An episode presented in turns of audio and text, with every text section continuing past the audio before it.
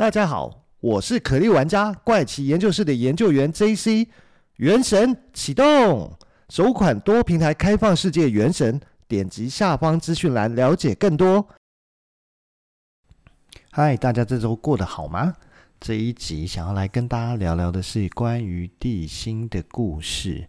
到底地心有什么故事值得我们来聊一聊呢？嗨，欢迎回到怪奇研究室，我是研究员 JC。JC。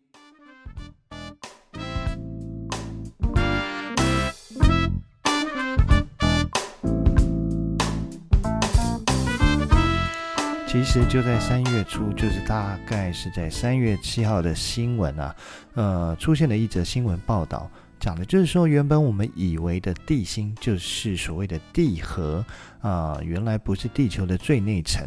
经过科学家们努力不懈的研究，发现原来地核里面还有一层。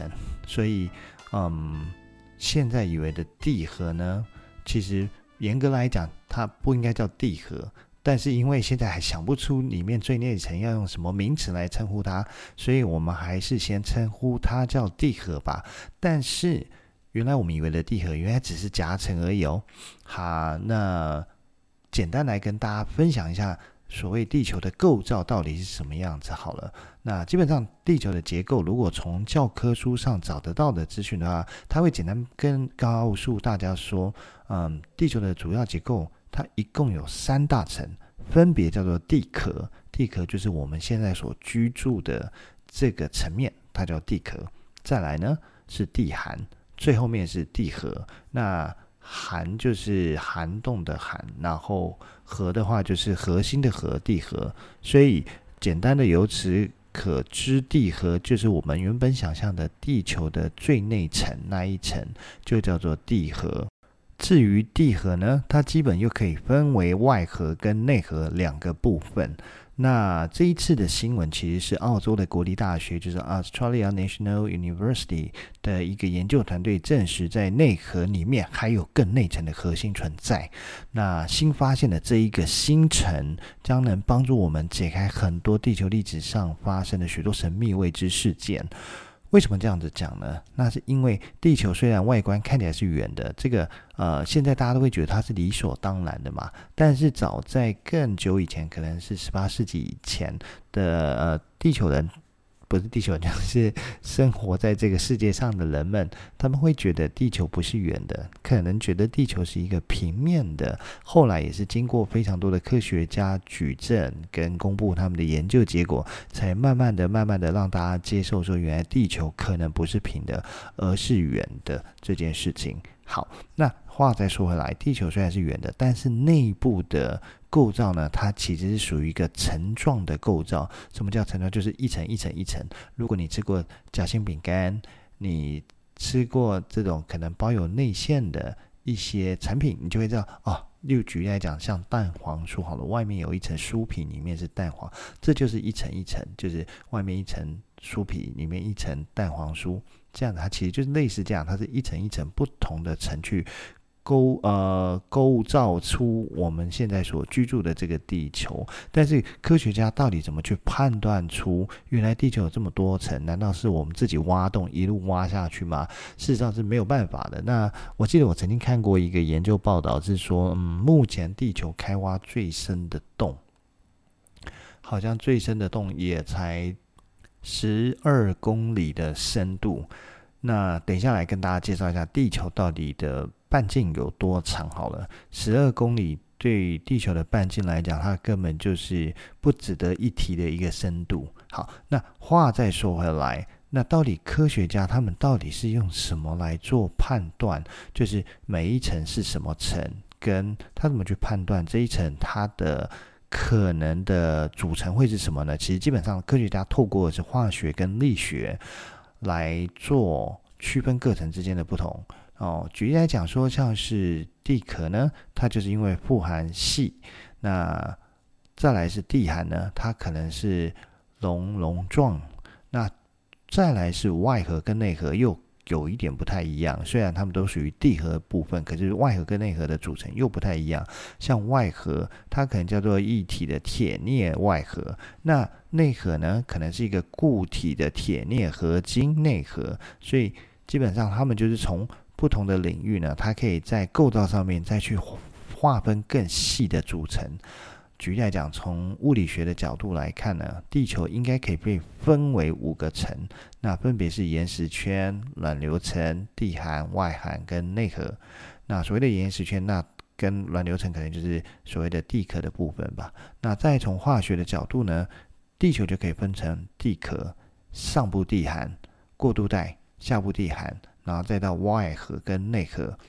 那至于地壳下面的物质，哈。科学家在做研究的时候，它主要是根据火山喷发的物质跟所谓的地震波来推断，并以此来去计算出温度超过五千度 C 的内核呢，它其实仅占地球总面积的呃体积啦，不应该讲面积，总体积的百分之一而已。那至于为什么这一次可以发现新的地球最内层呢？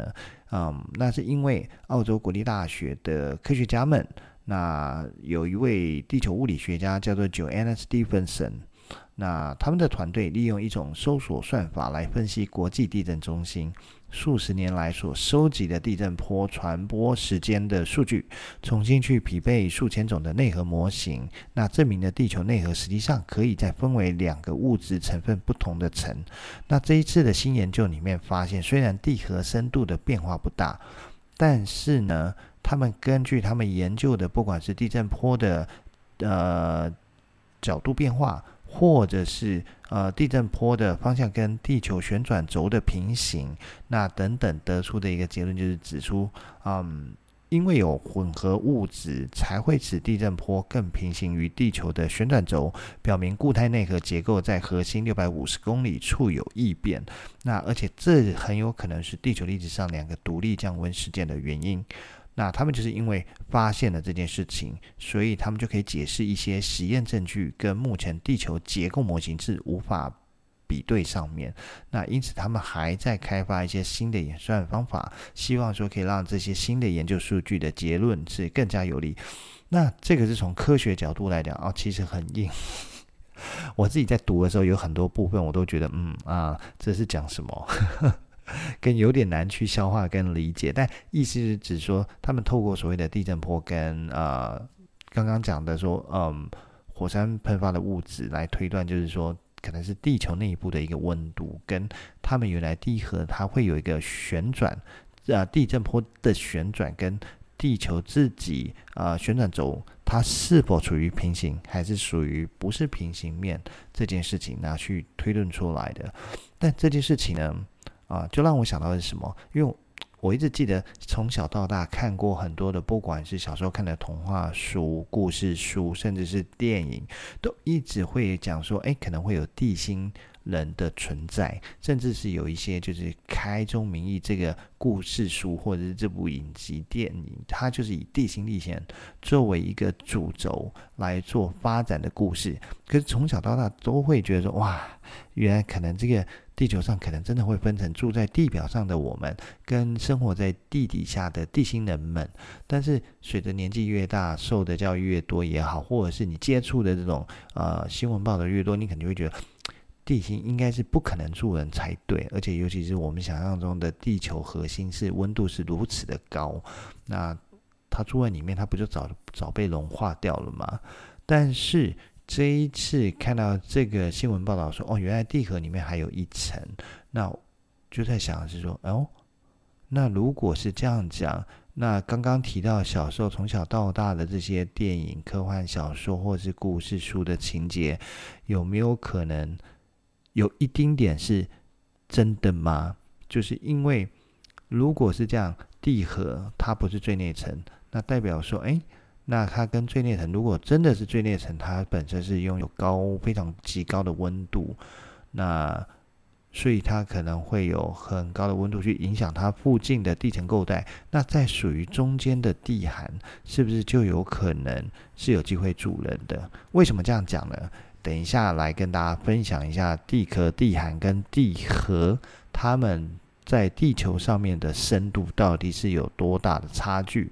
那除了因为看到这则新闻去勾想起小时候看过这些，不管是故事书还是电影或科幻小说以外，那在我开始动手去找这些资料的时候，很快的就跳出一则搜寻。那大家也可以试试看，你们去 Google 一定都会看到这则讯息，或者是不止一则，会有很多则。好，那在讲搜寻的这个讯息之前，可能要先介绍一个人，叫做爱德华约瑟斯诺登，他的英文名字叫做 Edward Joseph Snowden。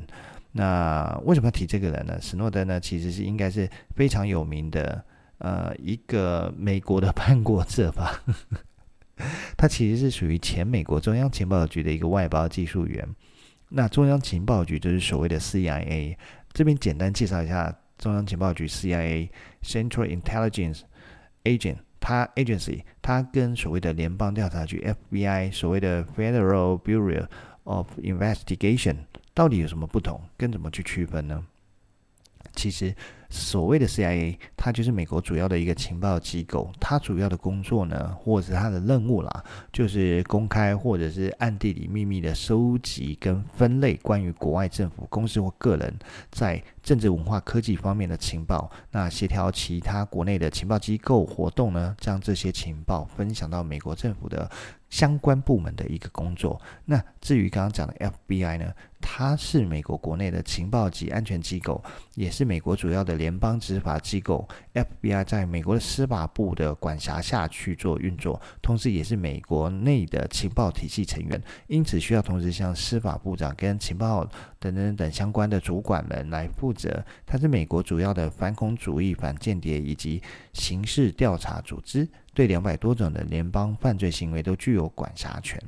好，讲了这么多，我可不用一句话来解释两者的不同。可以，就是 CIA 负责美国国外的情资收集跟活动，FBI 负责是美国国内的情资收集以及联邦犯罪调查活动。举个知名电影，你们一定听过，就是所谓的《零零七》。它其实呢，就是英国类似 CIA 的一个单位的成员。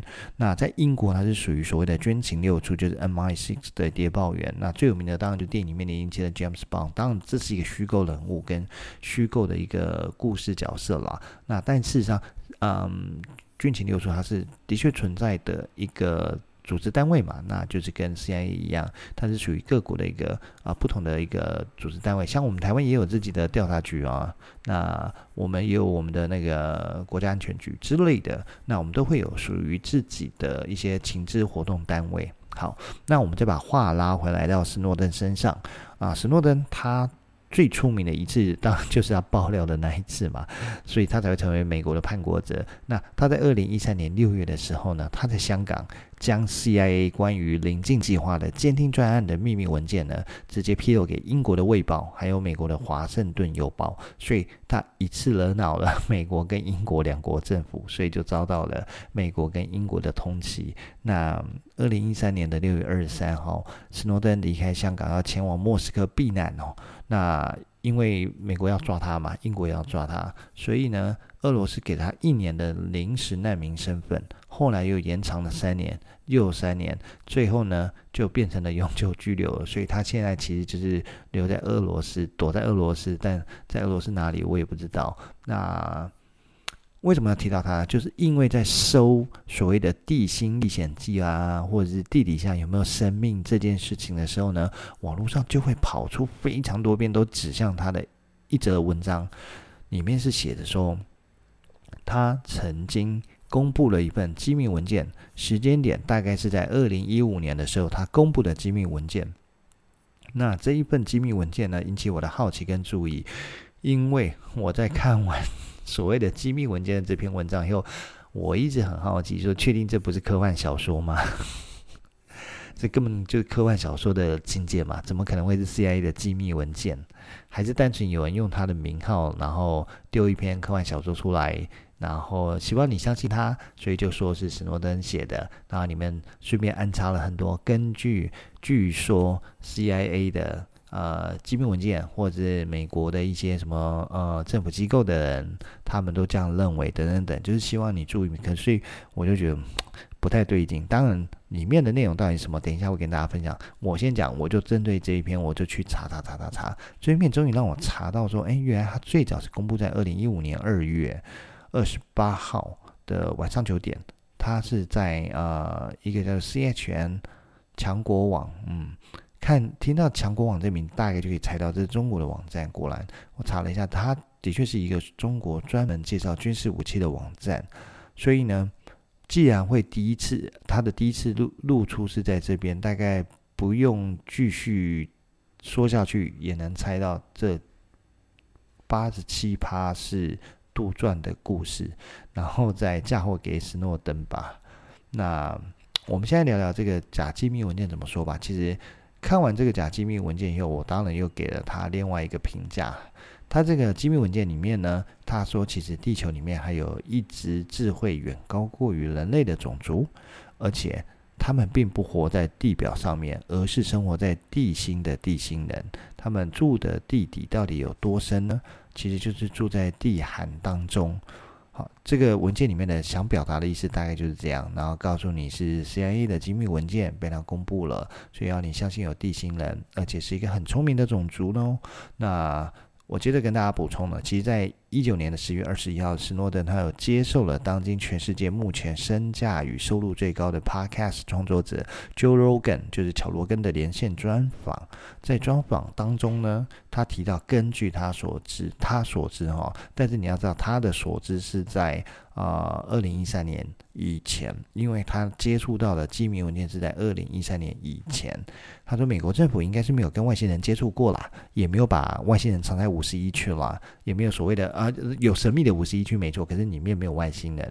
理由是说呢，因为二零一三年以前呢，他就是负责去建置 CIA 跟 FBI 资料库的人，所以他有那个权限，可以在资料库里面去搜索档案，但是他并没有发现任何跟外星人有关的文件。所以呢，他就觉得说，这个世界啊、可能有其他国家的人接触过外外星人，但不是美国，因为美国的呃 CIA 跟 FBI 的资料库里面并没有保存这样的一个机密文件哦。但是他在节目版当中并没有提到任何有关地心人的事情。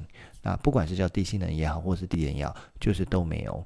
那但是我要特别强调，就是说他所接触到的文件是二零一三年以前，或者是。呃，外星人相关的事情，在美国是不隶属于 CIA 跟 FBI 所管辖，因为像刚刚讲的，CIA 是针对美国以外的情资收集，FBI 才是针对美国国内境内的情资收集。但是重点是放在联邦犯罪罪犯以及反恐主义等等这些事情，所以会不会另外其实有一个单位，类似电影里面复仇者联盟的神盾局？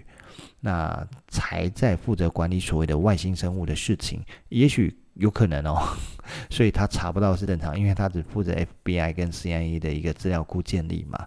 好，那我要讲说，其实杜湾他的呃前面的文章跟后面我查到他一九年接受 Joe Rogan 的专访的内容以后，我觉得前面我说只有八十七趴像假文件，一举要升为九十四点八七八像假文件的可能想法。就是，嗯，好。那至于这个假文件里面到底提到什么？其实假文件里面提到非常多段的开头都是用所谓的假故事惯用的起手式，据说，据说，什么都据说，据说的结果就是。到底是据谁说你也不知道，或者据据说一个知名单位或者一个知名人物，可是你怎么样的去查，你都不会查到这个人他曾经在什么公开的媒体或是有信任度的媒体上面说过这些事情。所以这些据说呢，就是百分之百的呃假故事的惯用起手式了。那、好，那里面怎么说呢？接着就跟大家来分享。首先呢，他提到说，这个文件里面告诉你说，其实我们是有发现是有地心人这件事情，而且呢，还有我们曾经发现有热水从海底的裂缝中喷喷出来，甚至是有 UFO，就是呃不明飞行物从海底起飞，直接进入太阳同步轨带轨道。什么叫轨带？太阳同步轨道的一些目击事件等等等等的调查。那甚至还说呢，史诺登他据国防部国防高等研究计划局（简称 DARPA） 的大部分人，他们都说呢，他们确信地球的地函中存在着远比现代人类还要聪明的呃种族等等等等等的资讯。好，刚刚有前面有提到，史诺登身为一个 CIA 的前外包技术人员。他负责建的叫做资料库，他负责建的是主要以 CIA 为主。当然他自己说他也见过 FBI 的，但我不知道是什么因缘机会下他会去建 FBI 的资料库。但不管，那他怎么会认识 国防部国防高等研究计划局的大部分的人嘛？这件事情就是胡扯嘛。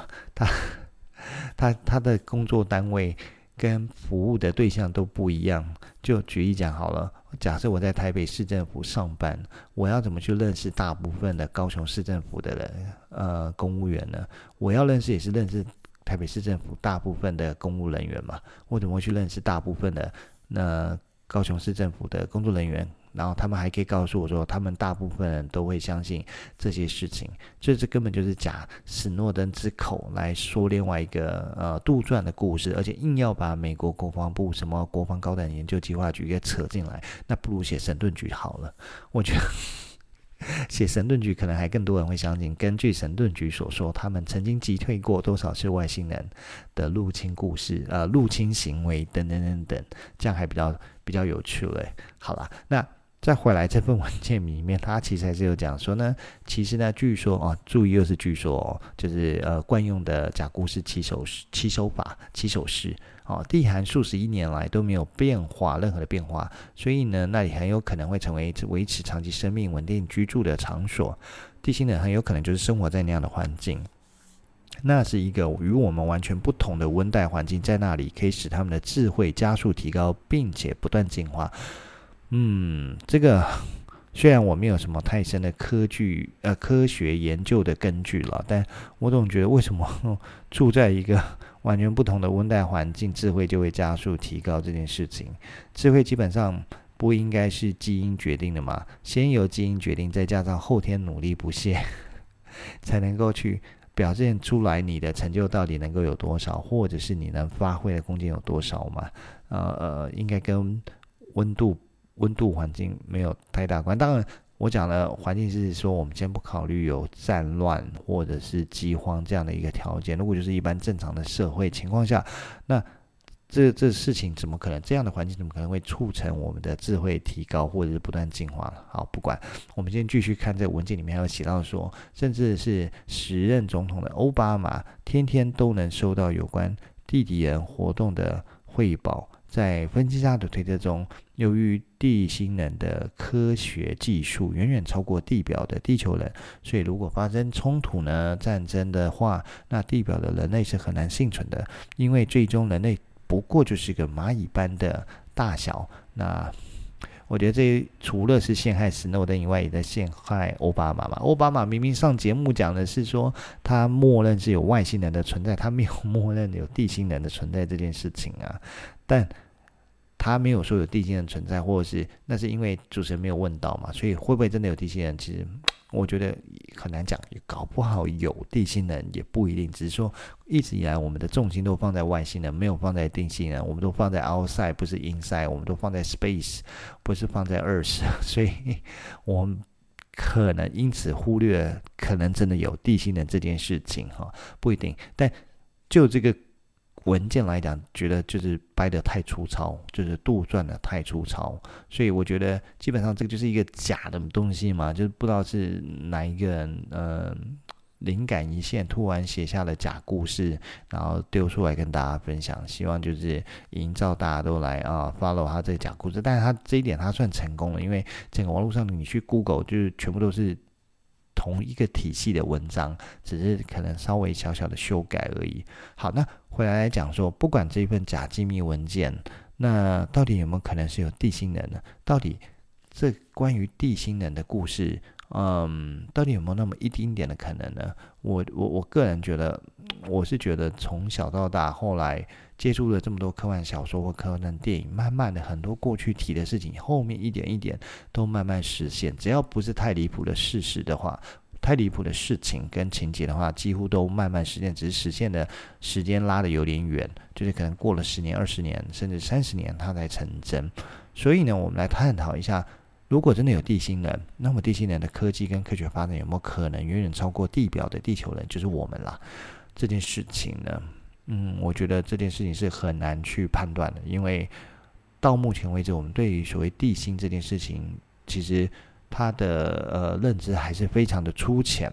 好，那就像前面讲到的地球构造，但是没讲到说地球这些构造深度是有多深。首先，我们来引用台湾的中央气象局的资讯，就是再重新回味一下，不是回味来 回忆一下我刚刚讲的，地球内部主要可分为地壳、地函跟地核。所谓的地壳呢，它就是应该叫做 crust，它的深度介于五公里到七十公里之间，平均厚度是十七公里，是地球构造的最外层，主要是由坚硬的一些结晶岩块所组成。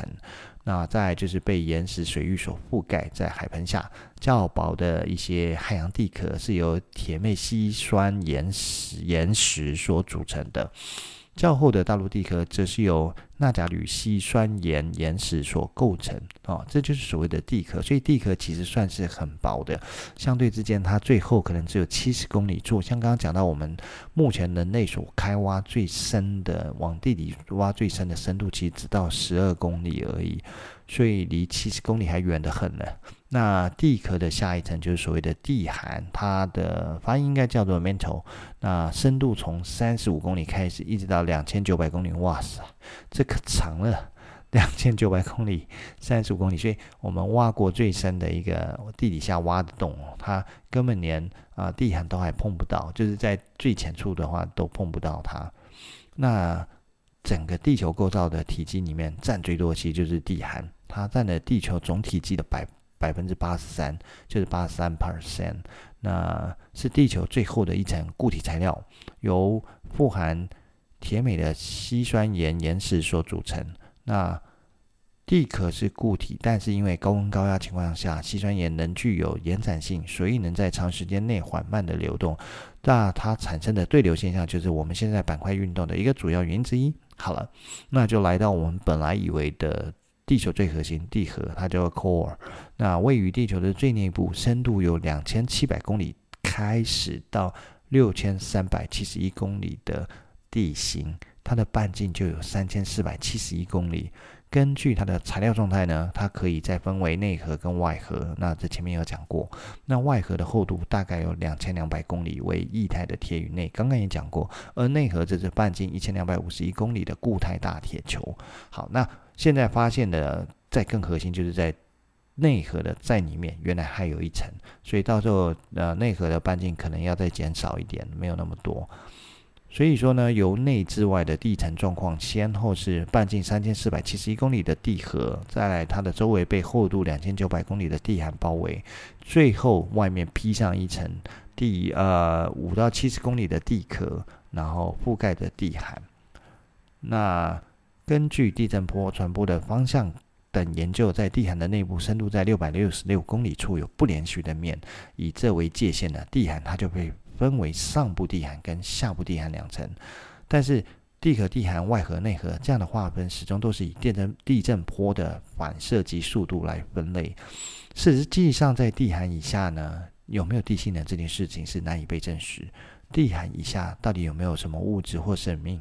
其实到目前为止完全是个谜。因为就像前面一直不断的提到，我们现在人类所挖过最深的、呃，往地底下挖的深度只有十二公里，所以远远碰不到地函，所以你根本不会知道地函是一个什么样的情境。到底对地函而言，里面会不会有可能是有空间的？是不是有可能引入？呃，其他具备生命生存的一些元素，举例讲，空气嘛，那嗯，要要有阳光，应该是有难度啦。那但是有亮光，可能有别的可能方式去实现它。有没有水？我觉得是有可能，要不然怎么会有地底水这件事情，地下水这件事情？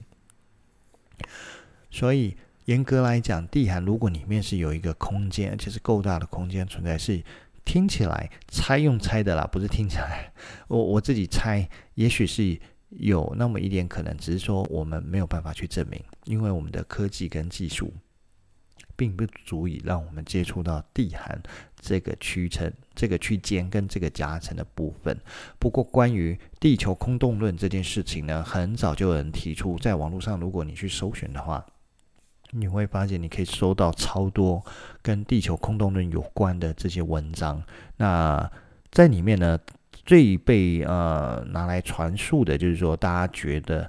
地地心的入口其实就是北极跟南极这两个地方，而且通常呢，这个入口处是被强力的磁场所控制住，所以出现了一个名词，是类似一些科幻美剧里面出现的名词，叫做星门。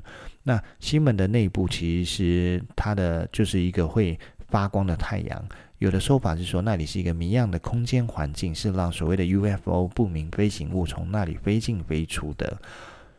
哦。所以这样听听起来，北极跟南极有一个类似啊、嗯、黑洞的存在的东西，那不是真的黑洞啊，是类似一个可以扭曲空间的入口处。不应该讲黑洞，前面这样比喻应该是错误，但是可能是一个可以扭曲空间的一个入口跟出口。那你进去你不会被压碎，但是可以从那里去直接进入另外一个空间去的这样的一个概念。哇！光是要解释一开始的地球，嗯，最内心不是地核的新闻，到后面这个所谓的地球空洞论的部分，就花了这么多的时间。看来真的想要把地心这件事情给继续解释下去，是一集是不够的。好，那这一集我们就先从比较坚硬的一些科学科学知识去度过。那。我觉得我再分下一集再跟大家来讲说，所谓的网络上面搜得到的关于地球空洞论的故事会有哪些听起来很荒谬或者是有可能的事实呢？那我们这集就先到这边了，那就先跟大家说拜拜，下一集再跟大家聊聊所谓的地球空洞论的故事喽。那我们下集再见了，拜。